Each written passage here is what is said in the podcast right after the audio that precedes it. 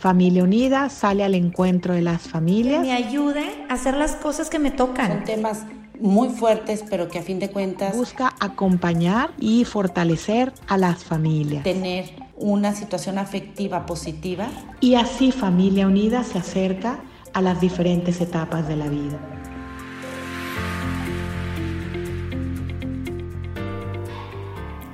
Qué gusto saludarte. Gracias por darte este tiempo para llenarnos de cosas positivas que nos aportan valor a todos. Yo soy Alicia Contró y además de ser esposa y mamá, me dedico a la educación afectiva y sexual desde hace más de 10 años. En mi caminar profesional me encuentro a veces con padres de familia muy preocupados en torno a este tema, por la desinformación con la que se topan nuestros hijos, por los peligros de los que hay que prevenirlos, el miedo de asegurarse de no hablar de más, de abrir, digamos, como una caja de Pandora. Pero estoy convencida que aunque tienen razón en que hay que atender todo esto, la educación sexual va mucho más allá de una serie de normas o de la prevención de conductas de riesgo. Y eso es de lo que quiero platicar contigo hoy. Me gustaría empezar, a ver, aclarando, si estamos hablando de educación sexual, bueno, pero ¿qué es la sexualidad? Es una dimensión inherente de la persona, quiere decir que es parte de sí misma, es una característica integral de todo su ser. No es que tengamos solamente genitales, órganos sexuales, sino que todo nuestro ser es sexuado, lo que vemos y lo que no vemos, lo físico, lo espiritual, la inteligencia, las emociones y cada parte del cuerpo. Por lo tanto, la educación sexual no se limita a explicar cómo nacen los bebés o a dar los nombres de las partes privadas del cuerpo, ni siquiera a prevenir el abuso o a enseñar cómo esperar o por qué vale la pena esperar a tener relaciones sexuales. Si la sexualidad es una dimensión de toda la persona, creo que la educación sexual, en el fondo, en la profundidad, en su más pleno significado, es enseñarle a la persona quién es y quién está llamada a ser. La sexualidad nos regala el don de ser hombres y de ser mujeres, y además únicos e irrepetibles. En eso es en lo que creo que hay que educar, con mayor énfasis y antes que preocuparnos por otra cosa. ¿Y cómo lo hacemos? Evidentemente, esta es la tarea de toda la vida. Aprender quién soy, aprender a amarme y amar a los demás. Pero sin duda podemos dar algunas pistas, algunas claves de momentos distintos a lo largo del desarrollo de nuestros hijos. Hay muchas cosas que podemos hacer, pero hoy te ofrezco unas pocas. Empecemos por la primera infancia queremos enseñar a nuestros niños a que aprendan que son amados. Cuando mi mamá y papá respondemos a las necesidades básicas de nuestros bebés, Eric Erickson, el psicólogo, hablará de esta etapa como la confianza básica. El bebé en estos momentos se siente querido, se sabe a salvo. Y aquí está la clave. Se reconoce como un bien. Cuando yo lloro, papá, mamá me atienden, es porque yo soy un bien para su vida cuando lo alimento, cuando lo cargo, cuando lo tomo en mis brazos, cuando juego con él, con ella. Les hago saber que es un bien que cada uno de ellos existan. Tú eres un don para mí. El bebé va, reconociendo en este equipo de papá y mamá a los que le dan cariño y le hacen sentir seguro, sentirse amado. Quizá para tus hijos esta etapa pasó hace mucho, pero te invito a platicar con ellos de esos primeros meses, de aquello que recuerdan con más cariño, en medio del ajuste de la familia a un nuevo bebé. Esas primeras sonrisas, esas levantadas en la madrugada, todos esos momentos que fuimos guardando en el corazón. Conforme los niños crecen, pasamos a su infancia, digamos la etapa del preescolar, de la primera parte de la primaria. Y la autora y pediatra Meg Meeker nos dice que nuestra vida familiar, a través de lo que vivimos con ellos todos los días, de lo que decimos y de lo que hacemos, vamos ayudando a nuestros hijos a responder tres preguntas clave. Número uno, ¿qué creen papá y mamá sobre mí? Número dos, ¿cómo se sienten acerca de mí? Y número tres, ¿qué esperan, qué anhelan para mí? Si las personas más significativas en la vida de nuestros hijos somos nosotros, ¿Qué impacto crees que tienen estas respuestas en su vida?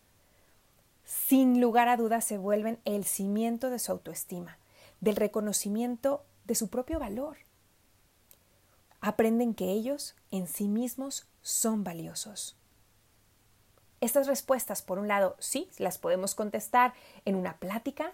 Qué lindo, por ejemplo, al irlos a acostar, platicar, mi amor, me siento orgullosa de ti, me encanta cómo me abrazas, me encanta despertarme y ver tu sonrisa, me impresiona cómo te esfuerzas, me llamó muchísimo la atención cómo hoy, a pesar de estar frustrado con tu hermano, fuiste capaz de perdonarlo. Me encanta tu nobleza. Tuvimos una diferencia, te, te corregí y sin embargo pudiste llegar a decir, mamá, papá, tienes razón, esto no lo hice bien. Me impresiona tu capacidad de reflexión. De verdad, anhelo el cielo para ti. Anhelo que seas una persona de bien, que te conviertas en el hombre que estás llamado a ser, en una gran mujer. Qué bonito cuando no nos centramos solo en lo que nuestros niños hacen, por lo que, porque lo que yo hago es modificable, pero lo que soy, mi dignidad, mi valor, no depende de mis acciones, porque yo valgo, valgo infinito. Además de esto, en esta etapa los niños aprenden de papá y de mamá que somos hombres y mujeres diferentes y complementarios.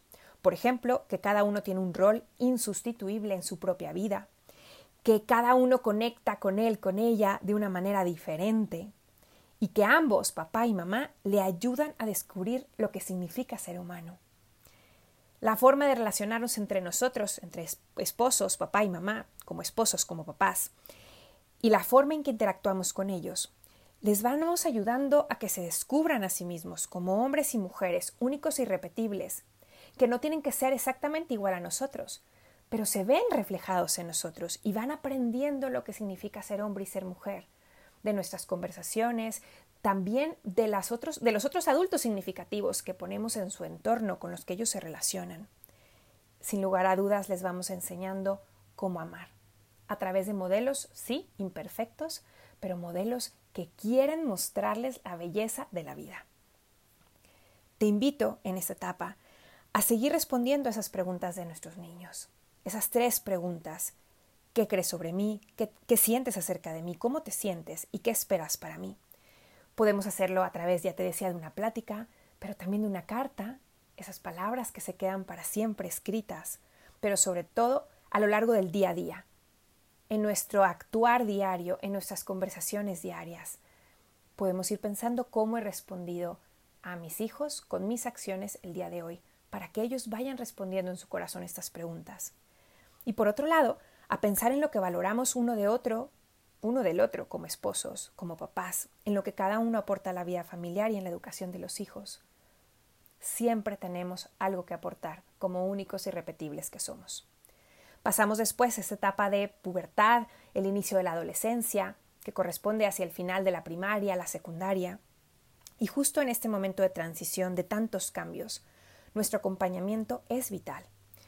En primer lugar, podemos ayudarles a aceptarse y reconocerse en esta nueva etapa de su vida. Desde reconocer su cuerpo, que es distinto porque se miran cada día al espejo y se ven diferentes que el día anterior. Reconocer que su cuerpo que va cambiando es bueno, que está viviendo una etapa natural, normal, pero que además crecer es bueno y vale la pena. Aquí les dejo un, tip, una pequeña nota. ¿Cómo hablamos nosotros mismos de nuestra vida adulta, de nuestro cuerpo hoy por hoy? A veces vemos a niños que empiezan la pubertad y percibimos su ansiedad, su angustia. ¿No será que a veces los referentes que tienen como adultos les mostramos que la vida adulta no vale la pena. Y por lo tanto, para ellos crecer es sin lugar a dudas dejar una infancia para convertirme después en lo que veo en los adultos. Tenemos que mostrar que crecer vale la pena y que mi cuerpo, no importa si le salen canas, arrugas, se me cae el pelo, no me queda la misma talla de pantalón o de vestido que antes, que crecer y desgastarse en el camino bien vale la pena.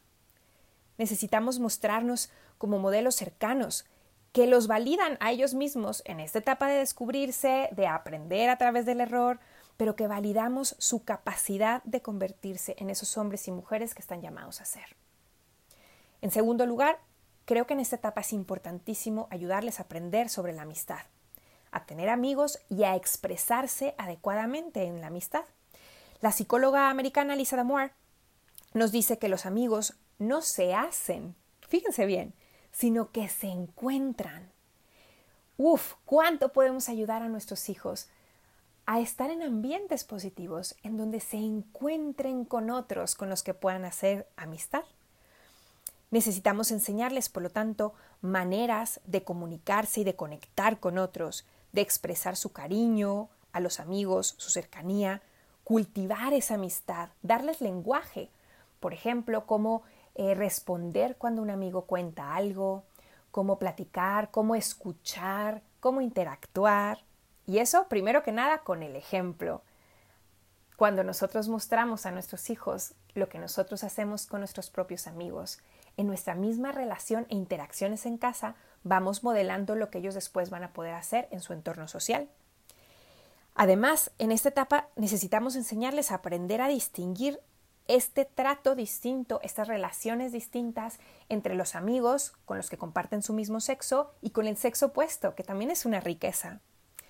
Van poco a poco experimentando estas nuevas relaciones, también con el despertar de su propia mm, conciencia de su sexualidad. Y no es que antes no la tengan, pero ahora sus hormonas les hacen experimentar, sentir, vibrar de manera diferente. Y eso es una maravilla. Pero hay que irles acompañando. Por ejemplo, en el mismo sentido de esta amistad y estas nuevas relaciones significativas, la experiencia del pudor, no solamente un pudor del cuerpo, que ya hablaré en un momentito más, de lo que custodio porque es valioso, sino también del pudor del corazón, ¿Eso qué quiere decir? Que cuido a quién le comparto lo que llevo en la intimidad de mi alma. A veces queriendo conectar con otros amigos del mismo sexo, del sexo opuesto, vemos algunos adolescentes que inmediatamente abren lugares muy íntimos del corazón, experiencias muy profundas, en ambientes donde el que lo recibe no es capaz de custodiar como merece esa información, ese tesoro que se le ha compartido. Vamos poco a poco dándoles, por un lado, espacios en casa, espacios de confianza, de seguridad, donde pueden abrir su corazón, pero además mostrándoles esa delicada línea de la intimidad que nos va marcando cómo ir haciendo este compartir gradual, de acuerdo también a la profundidad de esas relaciones de amistad que van teniendo. Vamos enseñando en el mismo sentido a salir de sí mismos, porque además esto es maravilloso porque les ayuda a encontrar propósito. Tener actividades que no sean solamente en individual o para ellos obtener algo específico en donde, sino en donde se entreguen a los demás, empezando por su tiempo. Hacer la experiencia de que otro me espera. Y el que otro te espera tiene que ver desde con la casa. Cuando a lo mejor tenemos distintos horarios y uno llega a comer más tarde que otro, pero está el lugar de la mesa puesto y hay comida que se le guardó para ellos. Si no hay, no sobró nada, pues a ver qué te comes. No, te espero.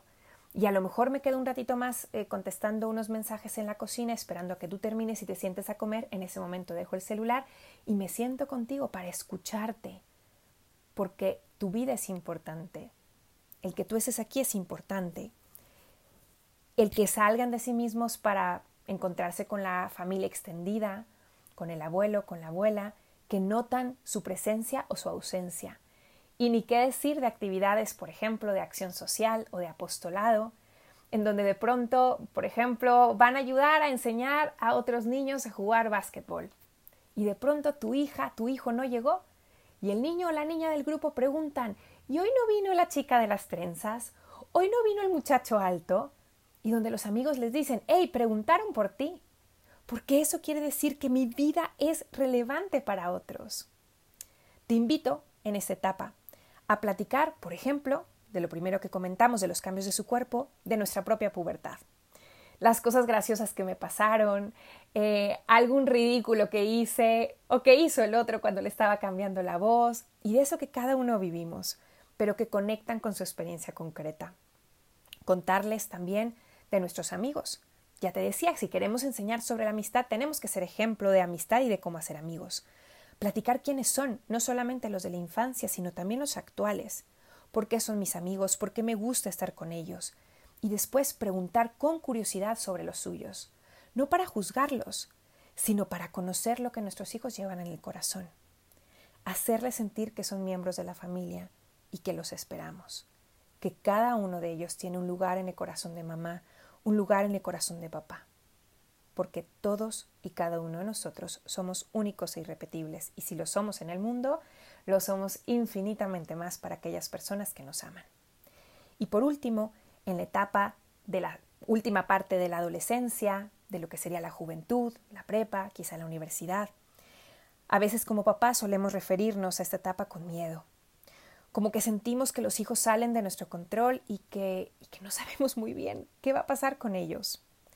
Pero la juventud, estoy convencida, que esta etapa en la vida de nuestros hijos será aquella en donde empecemos a cosechar lo sembrado, en donde, aunque no sin errores, empecemos a vislumbrar a esas personas que van forjando su propio destino con esas pequeñas y muy grandes decisiones de su libertad, que va aprendiendo como un niño que aprende a caminar, pero que sin lugar a dudas muestra aquello que se ha sembrado en casa. ¿Cómo ayudarles a que le digan sí al amor, que es el título del podcast de hoy? Porque todo lo anterior también fue cómo irlos preparando. Y en esta etapa, ¿cómo? Por ejemplo, distinguiendo la, diferencia entre amar y usar. Dice San Juan Pablo II que la persona es un bien tal que el único trato que merece es el amor. En un mundo materialista como el nuestro parece obvio, pero cuando alguien nos usa nos duele, lo notamos, lo experimentamos. Poner el dedo sobre la llaga y decir, claro, es que te usaron, o inclusive disculparme, perdón hijo, no te di tu lugar, perdóname hija, te sentiste usada, no te dije las cosas de forma adecuada, no te pedí el favor como lo que era, como un favor. Hacernos responsables y enseñarles a nuestros hijos a hacerse responsables de nuestras emociones. Es que tú me desesperas, es que el otro me, hizo enojar por su culpa. A ver, una cosa es lo que el otro hizo y otra cosa es lo que me provocó en mí. Pero yo soy responsable de mis propias emociones y de lo que hago con ello. Y desde ahí puedo ser asertivo para decir lo que siento, lo que pienso, lo que necesito pero reconociendo siempre que el otro es un bien, no nada más alguien que me da algo. En segundo lugar, enseñarle a nuestros hijos a reconocer más que nunca el lenguaje del cuerpo, porque la persona se revela a través del cuerpo, nos expresamos, conectamos con el otro, expresamos lo que llevamos dentro, porque somos nuestro cuerpo, pero nuestro cuerpo visibiliza quiénes somos en la integridad de esta alma y cuerpo que somos en esta unidad inseparable. Y en ese lenguaje del cuerpo podemos vivir en la verdad o en la mentira. Podemos expresar lo que realmente vivimos o tener un gesto que parece significar algo pero que en realidad en el fondo significa otra cosa. Enseñemos a nuestros adolescentes que a relaciones diferentes van distintas expresiones. Es como una escalera que va profundizando según la cercanía y la intimidad. En la amistad, distinta entre hombres y mujeres, cuando alguien me atrae, cuando estoy enamorado, en un noviazgo, en un noviazgo que inicia, en un noviazgo comprometido, en un compromiso, en un enlace para toda la vida. Porque no es lo mismo decir me caes bien, que me gustas, o que te quiero, o que te amo, o que te he elegido. Aquí reconocemos el valor de la intimidad. De nuevo, como dijimos en la etapa anterior, que vamos trabajando. Por eso se custodia el cuerpo, por eso custodiamos el corazón y no se comparte lo que llevo adentro de la misma manera, ni con los mismos gestos, ni con la misma profundidad. Pero para lograrlo, tenemos que darles lenguaje para expresar amor, porque a veces los dejamos varados, llenos de emociones, llenos de sensaciones, llenos de deseos, pero el mundo lo único que les da es lenguaje de sexo. Bueno, es que si queremos que se expresen de otra manera, tenemos que enseñarles a no solamente a saber dos idiomas o tres, sino miles, con toda la variedad del lenguaje que la persona tiene. Por ejemplo, los cinco lenguajes del amor de Gary Chapman platicar de nuestra propia historia, de nuestra historia de noviazgo, enseñarles a divertirse, a disfrutar, a elegir, a conquistar. Por ejemplo, te invito en esta etapa a reconocer los lenguajes del amor de los distintos miembros de la familia y a hablar de ellos y a conectar con ellos a través de diferentes maneras, a aprender y platicar sobre los lenguajes del amor de sus amigos y lo que van aprendiendo en ellos, para que a su vez sus relaciones amorosas puedan ponerlo en práctica reconocer quienes nos hacen sentir amados y no usados, sin condiciones, y platicar de nuestra propia historia de amor como padres. Por ejemplo, encontrar nuestra primera foto, de cuándo nos conocimos, de cuándo empezamos a salir, de cuándo nos hicimos novios, platicar del cortejo, dar lenguaje de amor, lenguaje de romance, lenguaje de conquista. Lo que queremos, en definitiva, papás, es que la educación sexual, más que un enseñar a decir no a los peligros, sea un enseñar a decir sí, porque amar es decir sí, es decir sí a ser hombre, a ser mujer, siempre distintos y complementarios, a valorarme por quien soy, mi vida como un don que es única e irrepetible, a decir sí a ser parte de mi familia, imperfecta, cada uno con nuestros defectos y con nuestras propias heridas, a decir sí a valorar mi intimidad, del cuerpo, del alma, porque todo yo soy valioso, decir sí a buscar la verdad, para expresarme de acuerdo a las relaciones en las que vivo y a lo que quiero decir, sentir, a lo que necesito y deseo que el otro sepa. A decir sí a buscar amar y ser amado y no a usar o a dejarme usar. Decir sí a buscar ser verdaderamente feliz y a no conformarme con nada menos. Ya decía el filósofo Pascal que nuestro corazón tiene forma de Dios. Por eso decir sí al amor, al final del día, es decirle sí a experimentarme amado por Dios. Ojalá que nuestros niños, que nuestros hijos, nuestros jóvenes, nuestros adolescentes, a través de nuestra vida familiar, en la educación afectiva y sexual, no solamente se topen con miles de límites, sino sobre todo y por encima de todo, con muchas puertas que se les abren para amar de la forma más intensa y posible. Amar como Dios.